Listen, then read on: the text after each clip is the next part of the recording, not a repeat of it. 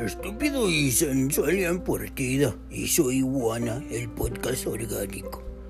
Ya va a empezar. ¡Tú!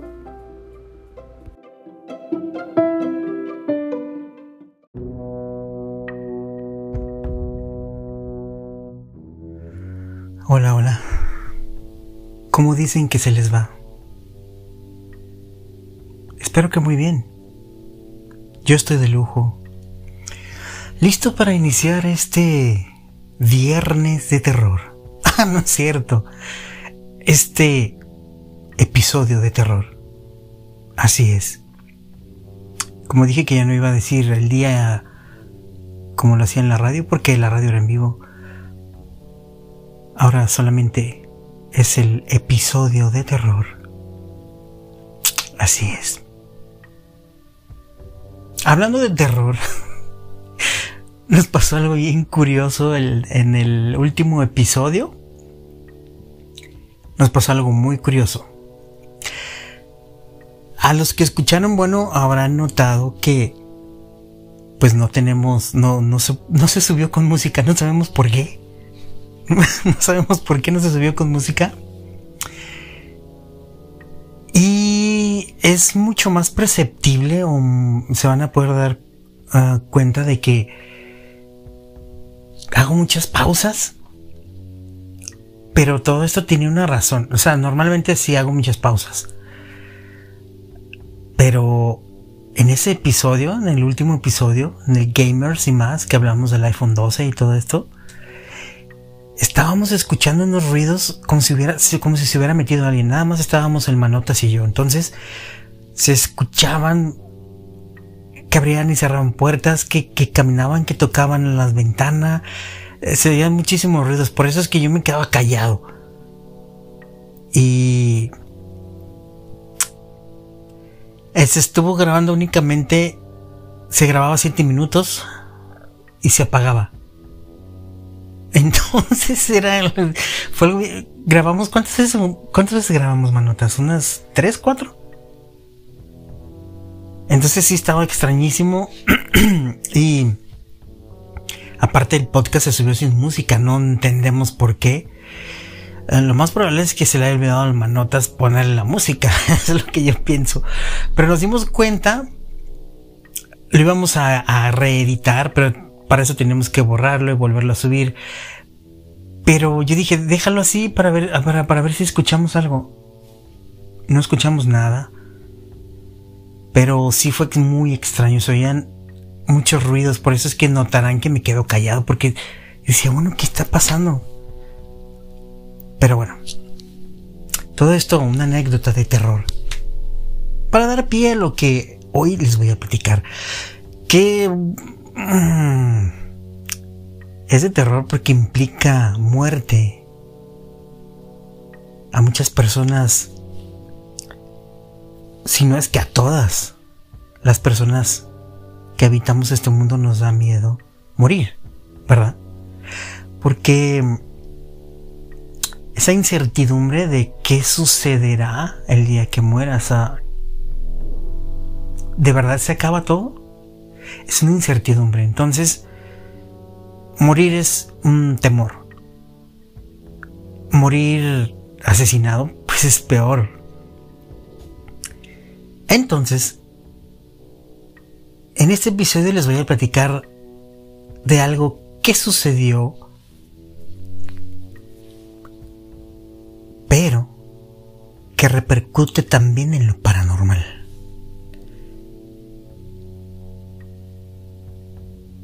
Pero primero, les voy a dar las redes sociales por las cuales pueden estar en contacto conmigo.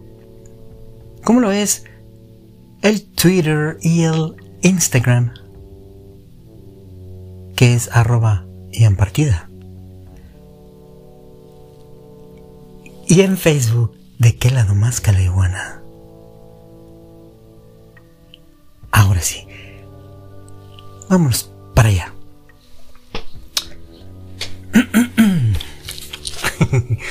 Voy.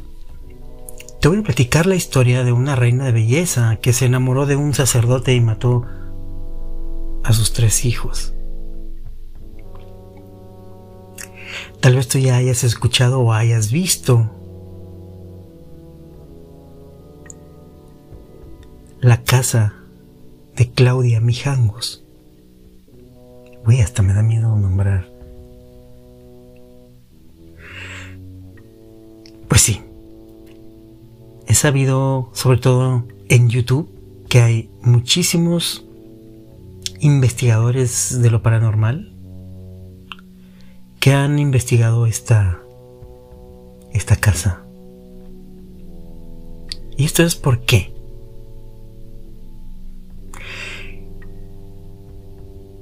El 24 de abril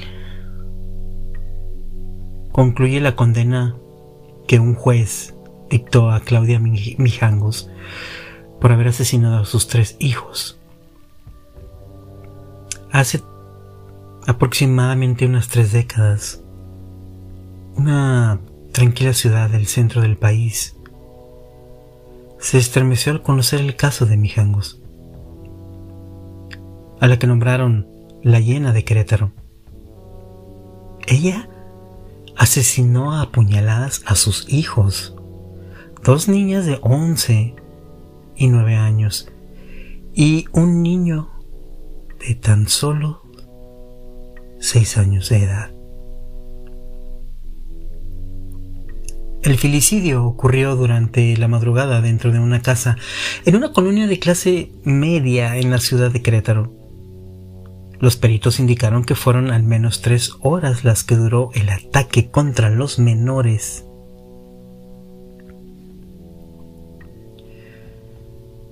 Hmm, al cumplirse la sentencia, Claudia Mijangos recobra su derecho a la libertad.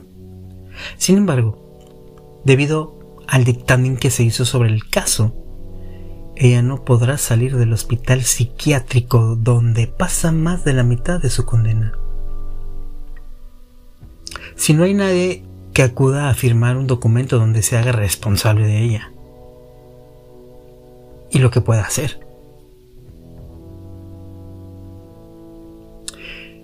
Esto lo dijo el presidente del Tribunal Superior de Justicia de Querétaro, el señor José Antonio Ortega Cervón. Se determinaron 30 años y el 24 de abril termina su sentencia. Se cumplió con la medida impuesta de internamiento en un hospital psiquiátrico. Lo que sigue es que primero se tiene que hacer un análisis en cuanto a su salud mental y lo que prosigue es que se pudiera entregar a un familiar que se haga responsable de ella o de acuerdo al análisis, si ella amerita seguir estando en internamiento, quedará en internamiento, pero ya no como una medida impuesta por la sentencia, sino como una medida de prevención en temas de salud. Explicó el señor Ortega Cervón. También dijo que hasta hoy nadie, absolutamente nadie, se ha acercado al tribunal para realizar trámites en el caso Mijangos. No se han acercado con el Poder Judicial, entonces tendremos que esperar a que se llegue el 24 de abril y si un familiar se acerca y se hace responsable de ella, podrá tener su libertad. Sujeta desde luego a una vigilancia y sujeta a un tratamiento. Y si no, pues entonces quedará otra vez en el hospital o en alguna clínica especializada, pero ya no como cumplimiento de su medida, sino ahora como un tema de salud mental. El domingo 24 de abril de 1989, un trágico hecho conmocionó a Querétaro, sus habitantes se enterarían por los medios de comunicación del sangriento asesinato de estos tres menores a manos de su propia madre. Horas antes, en la noche del 23, Claudia Mijangos había llamado a su amiga Verónica Vázquez para decirle que escuchaba y veía cosas. ángeles y demonios que le habían advertido que Mazatlán se había caído y que todo Querétaro era un espíritu. Vázquez le dijo que se tranquilizara, que todo estaba bien y que al otro día por la mañana iría a visitarla. Cuando llegó, aproximadamente por ahí de las 8 de la mañana, a la casa marcada con el número 408 de la calle Hacienda Vejil, de la colonia Jardines de la Hacienda, vio una, una escena dantesca. Las paredes ensangrentadas le advirtieron que algo estaba muy, muy mal. Caminó por la casa y se encontró con el cuerpo de Alfredito de seis años de edad. El hijo menor de Mijangos quedó a la mitad de las escaleras con un charco de sangre alrededor. En las paredes había huellas de manos y en el piso charcos de sangre. Al ver la horrible escena, Vilchis llamó a la policía y al padre de los niños, Alfredo Castaños. Un día antes, Castaños había llevado a una kermés escolar a sus tres hijos. Al terminar el evento, los había regresado a la casa donde vivían con su madre y él se retiró. Desde hace meses Claudia y Alfredo se encontraban en un proceso de divorcio. Por eso ya no compartían esa casa. Los peritos encontraron dos cuerpos más en la vivienda. El de Claudia, la hija mayor de 11 años, y el de María Belén, de 9 años.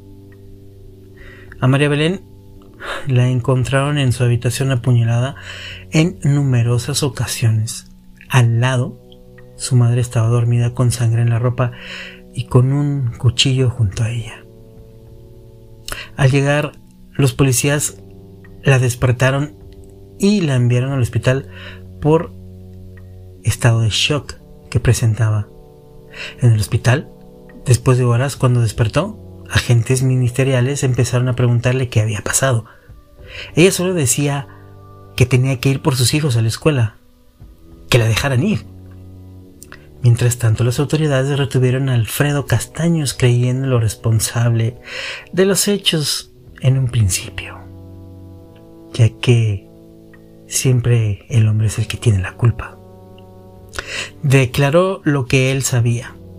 Los había llevado un día antes en la noche, después de la kermés, a la casa de su madre Claudia Mijangos.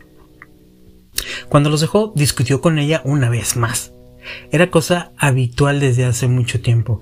Él le dijo que volvieran, que podían arreglar las cosas, pero ella una vez más, pues lo rechazó. Eso fue todo lo que sabía de aquellas horas en las que sucedió el terrible multihomicidio. Castaño sabía más pero no lo, no lo relacionó. Sabía que una de las causas por la que se estaba divorciando era porque Claudia se había enamorado de otro hombre. Claudia, que estudió administración y fue reina de belleza en su natal Sinaloa, se había mudado con Alfredo unos años atrás a Querétaro. Montó una exclusiva tienda de ropa de mujer en el centro de la ciudad, con la generosa herencia que había recibido debido a la muerte de sus padres. Creo que quisieron decir generosa. Y metió a sus hijos a una escuela católica, el Colegio Fray Luis de León. Creo que ya empezamos mal. En donde hasta la fecha imparten las clases padres de la orden de los agustinos recoletos. todo era perfecto, con una familia bonita, estabilidad económica y sus hijos creciendo, parecía que la vida le sonreía. Por eso quería regresar a la comunidad, algo de lo bueno que ella tenía. Mijango se acercó a la escuela de sus hijos y se ofreció a dar las clases de ética y catecismo a los alumnos. Ahí conoció al padre Ramón, que no, no es el que canta Yo soy el padre Ramón. No, no es ese, ¿ok? bueno, el padre Ramón era un tipazo. Así lo definían. Además de joven, y amable, pues era muy guapo. Con sus ojos azules y su un metro noventa de altura, pues ella se enamoró. Claudia cada vez se alejaba más de su esposo y era habitual encontrarla en la escuela, en las clases de catecismo. Al padre Ramón tampoco le era indiferente y comenzaron un romance. O al menos eso apuntan versiones porque la escuela jamás dijo nada al respecto. Pero tampoco lo negaron. Únicamente la arquidiócesis de Querétaro tramitó el cambio del padre Ramón después de, las, de los asesinatos. De esta relación prohibida sabía el director de la escuela, el padre Rigoberto, tanto así que habló del tema con el mismo padre Ramón y con el esposo de Claudia.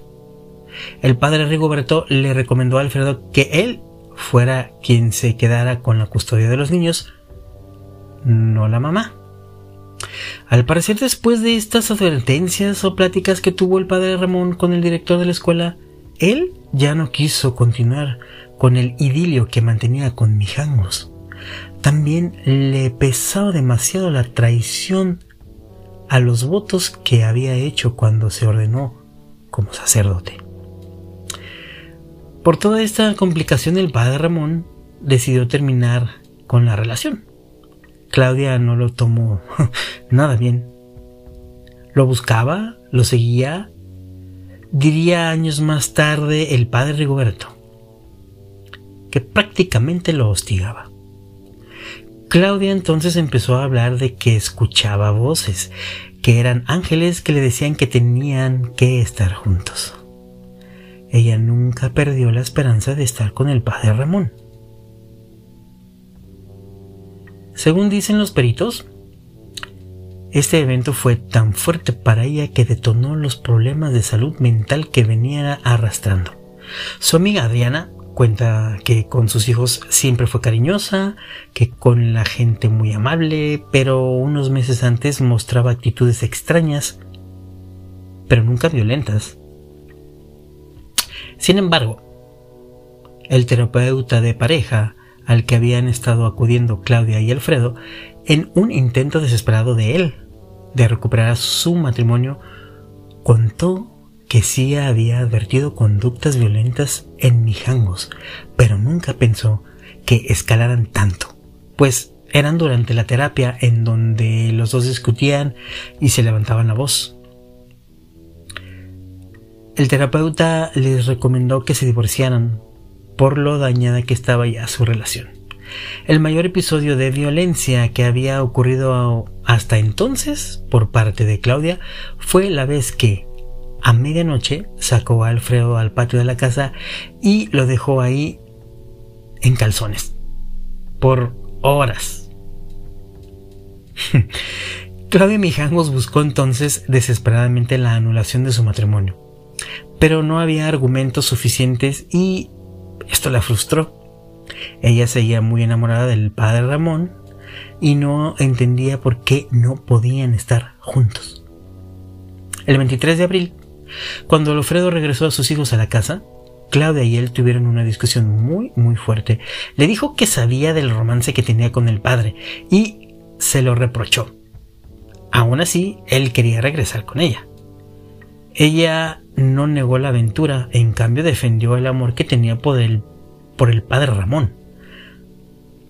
no puedo decir padre Ramón sin, sin pensar en, en el otro padre Ramón. Los gritos los escucharon los vecinos, pero ya sabes, no intervinieron. Alfredo se retiró.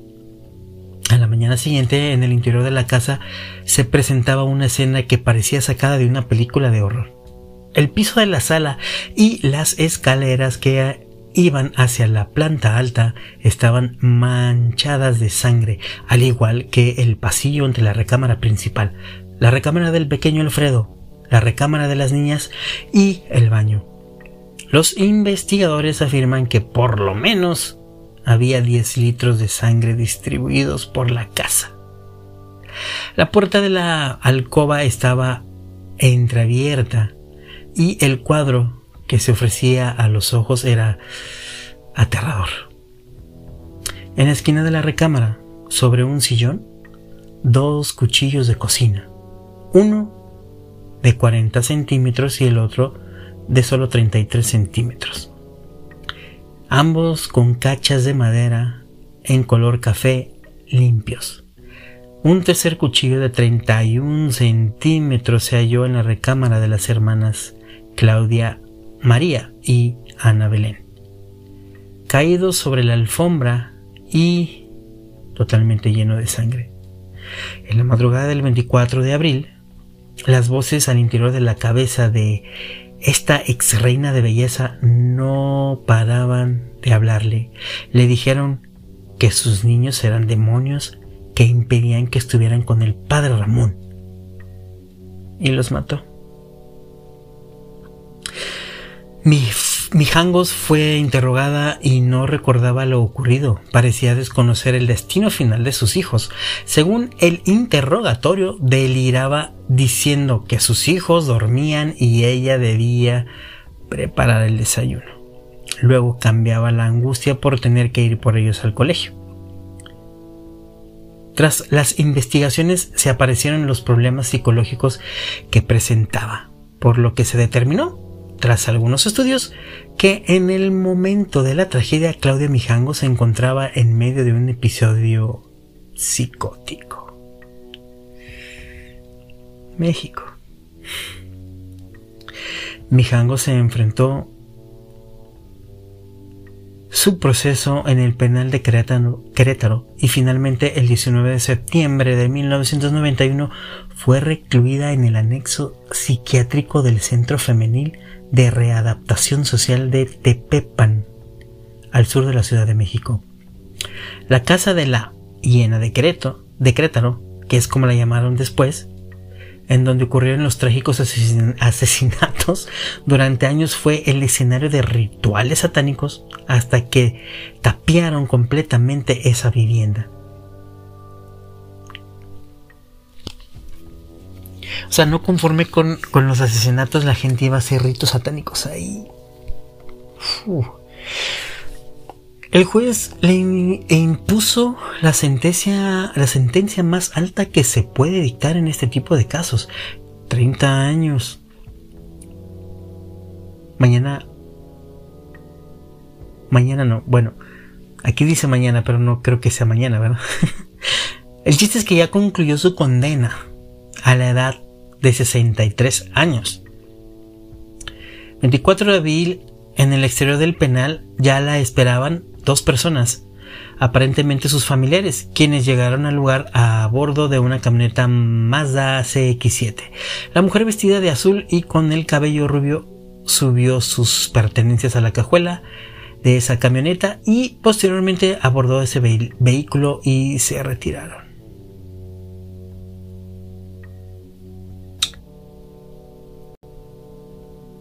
Y así nada más. salió libre. Así nada más.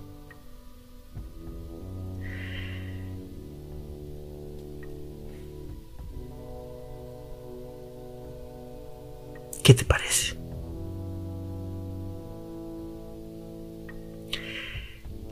Queda libre después de 30 años.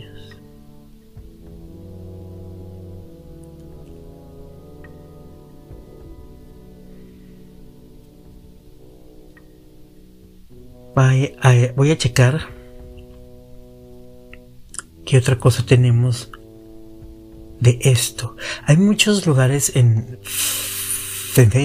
en Twitter, donde puedes eh, checar esto que te digo. En YouTube, no en Twitter, en YouTube. Puedes checar todo esto que yo te estoy platicando. Hay muchísimos casos, incluso el famoso Ricky Velázquez eh, que es un investigador de lo paranormal, que para mi gusto es uno de los que más credibilidad le podría yo tener o le podría yo dar, ya que sus transmisiones son en vivo. Y he visto cosas muy extrañas ahí. Y hay muchos más, hay muchos otros que también han ido para, para esa casa a investigarla, ya que las energías, las malas energías, pues se quedan ahí. Tengo aquí, por ejemplo, el youtuber Terror Experience, que es uno de los que te platico, realizó una exploración en la casa de la ex reina de belleza, Claudia Mijangos, mejor conocida como la llena de Querétaro.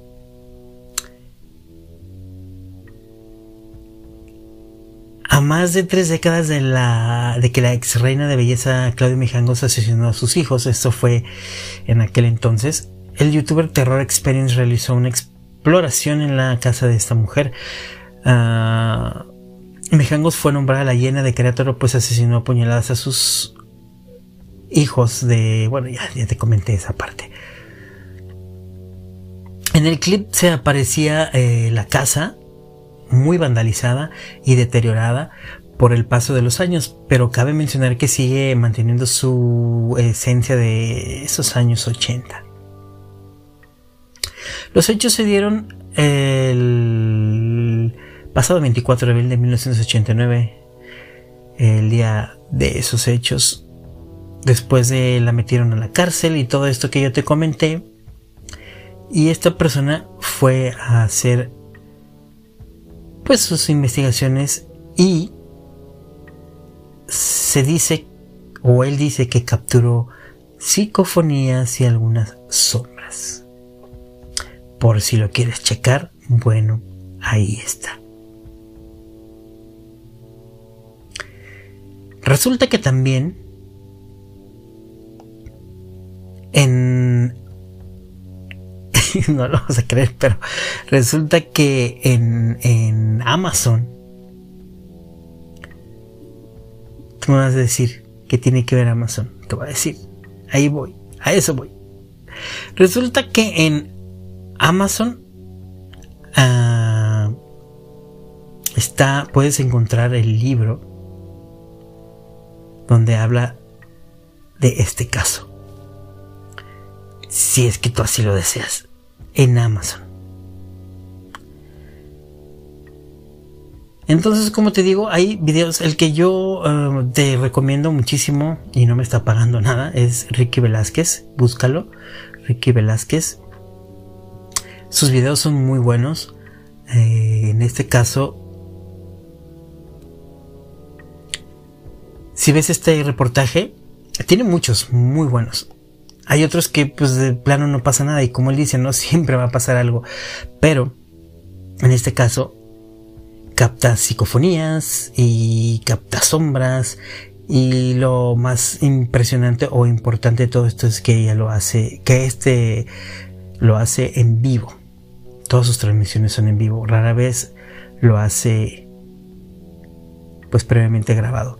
Eh, también se dice que el que estudió este caso fue el el güey este Carlos Trejo, que bueno, ya sabemos que es un charlatán y no hay que creerle mucho a este tipo.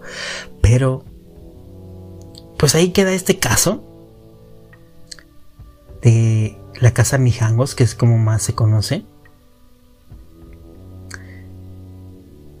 Y cuéntame tú qué opinas.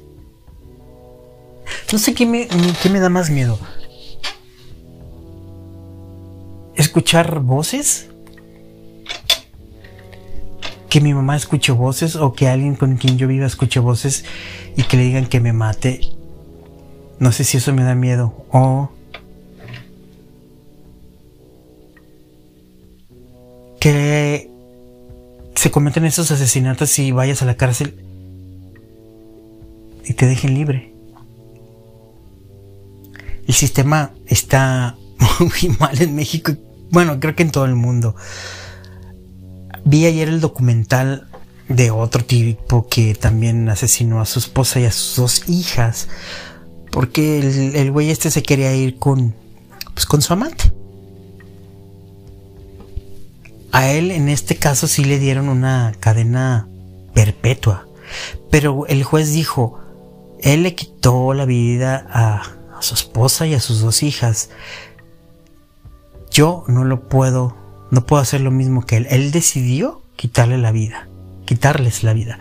Yo no puedo decidir quitarle la vida a él. Por eso le dio cadena perpetua. Que se muera él cuando él se tenga que morir. Y bueno, como creencia religiosa te puedo decir que Dios hará su justicia. Pero lo digo desde un punto de vista de este lado. Quién sabe, ya estando desde ese lado, no sé qué pensaría. ¿Clamaría justicia? Hay muchísimos casos de este tipo como asesinatos y todo esto. Y se la sacan muy fácil diciendo, oh, es que escuché voces diciendo que tenía que hacerlo.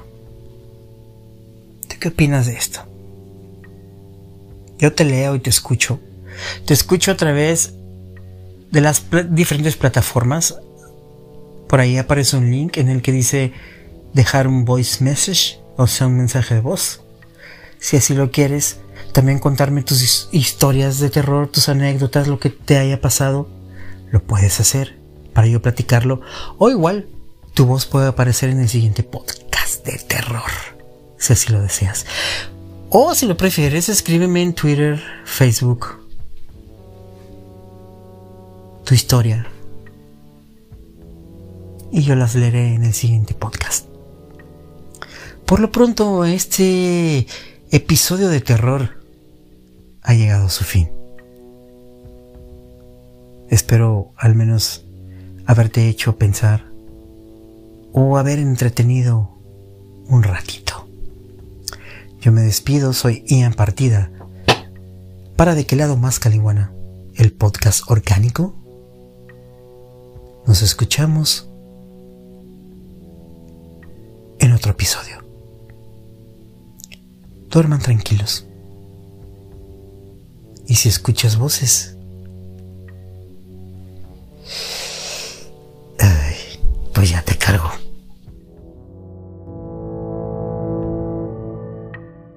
De qué lado más caliguana ha terminado.